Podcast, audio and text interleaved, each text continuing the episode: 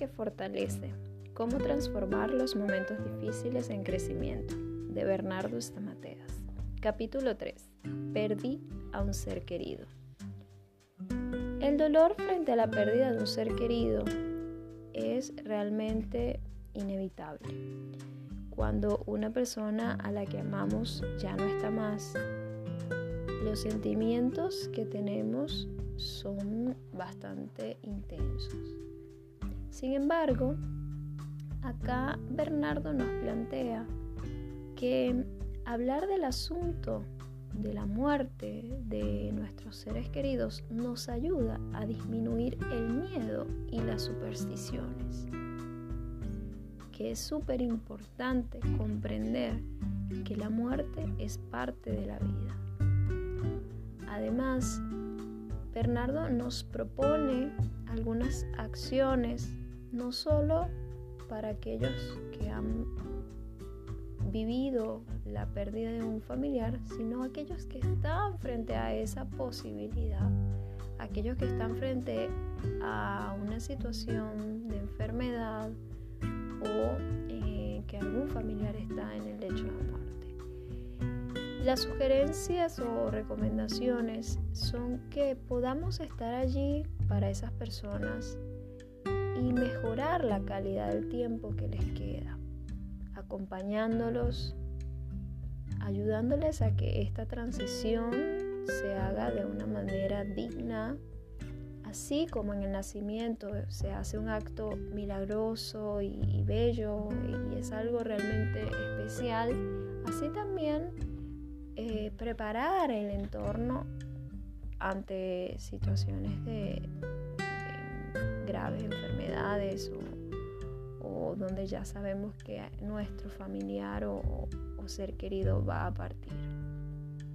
Algo también que agrega es que las personas que están a punto de morir deberían o, tienen el derecho a saber que, que, les va a suceder esto, a menos que manifiesten lo contrario, que no quieren saberlo es importante en este momento tan difícil acompañarlos con amor y cuidado y permitirles que puedan expresar sus temores, miedos y ansiedades.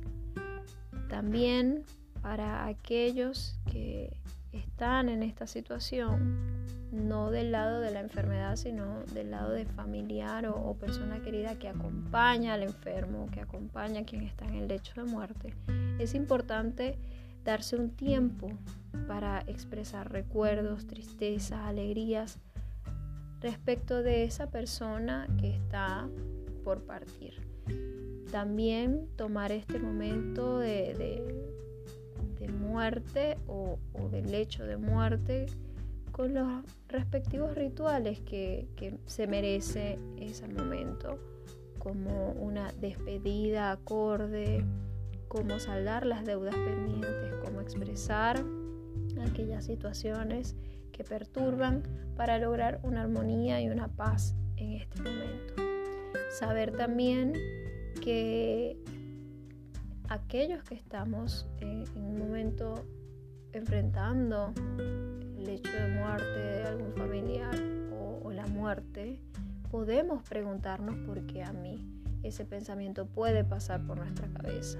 Pero además de que pasa por nuestra cabeza, es necesario que trascienda, que, se transforme y pueda ayudarnos a superar el duelo o a pasar a atravesar el duelo.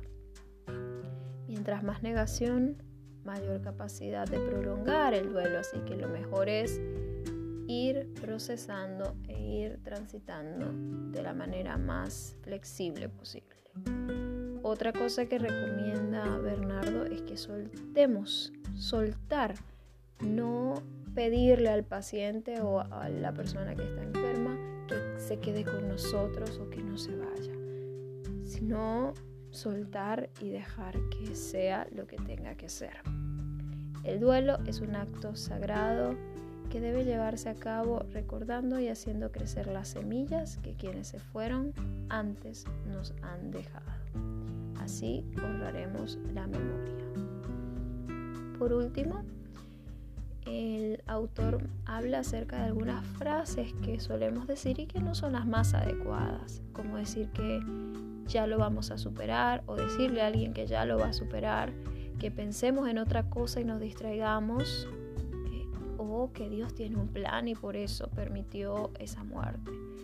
Ninguna de estas frases ayuda o contribuye de manera positiva al duelo o a la sensibilidad y, quizás comprensión y compasión que, que deberíamos mostrar hacia personas que están pasando por situaciones como esta. Y para finalizar, es importante recordar que no hay fuertes en el dolor. Acá menciona un ejemplo de frases que algunas personas dicen, tengo que ser fuerte porque si yo me caigo todo se derrumba. La verdad es que aquel que más se resiste al dolor es el que más puede tardar en procesar internamente lo que sucede y esto se va acrecentando y se va volviendo más incómodo con el pasar del tiempo. En realidad somos fuertes cuando somos capaces de expresar nuestra debilidad. Es por eso que debemos permitirnos vivir el dolor cuando fallece alguien a quien queremos. Las preguntas que el autor suele hacerle a sus pacientes en la práctica profesional las deja aquí expresadas al final y dice, ¿Qué semillas te dejó el que ha partido? ¿Qué cosas cambiaron o qué prioridades se modificaron a partir de ahora? Es interesante responder a estas preguntas en esos momentos, porque seguramente van a ayudarnos a reflexionar sobre un lugar más de aceptación y no tanto de recriminación. Aceptando la pérdida y aceptando el dolor es una de las mejores maneras para transitarlo. Y recordar que la muerte es parte de la vida, son inseparables. Meditar en la muerte no es malo, aunque es un tabú, pero no es malo. ¿Por qué? Porque nos permite recordar las bondades de la vida y darnos cuenta de que hay cosas mucho más importantes que esas banalidades que a veces nos preocupan.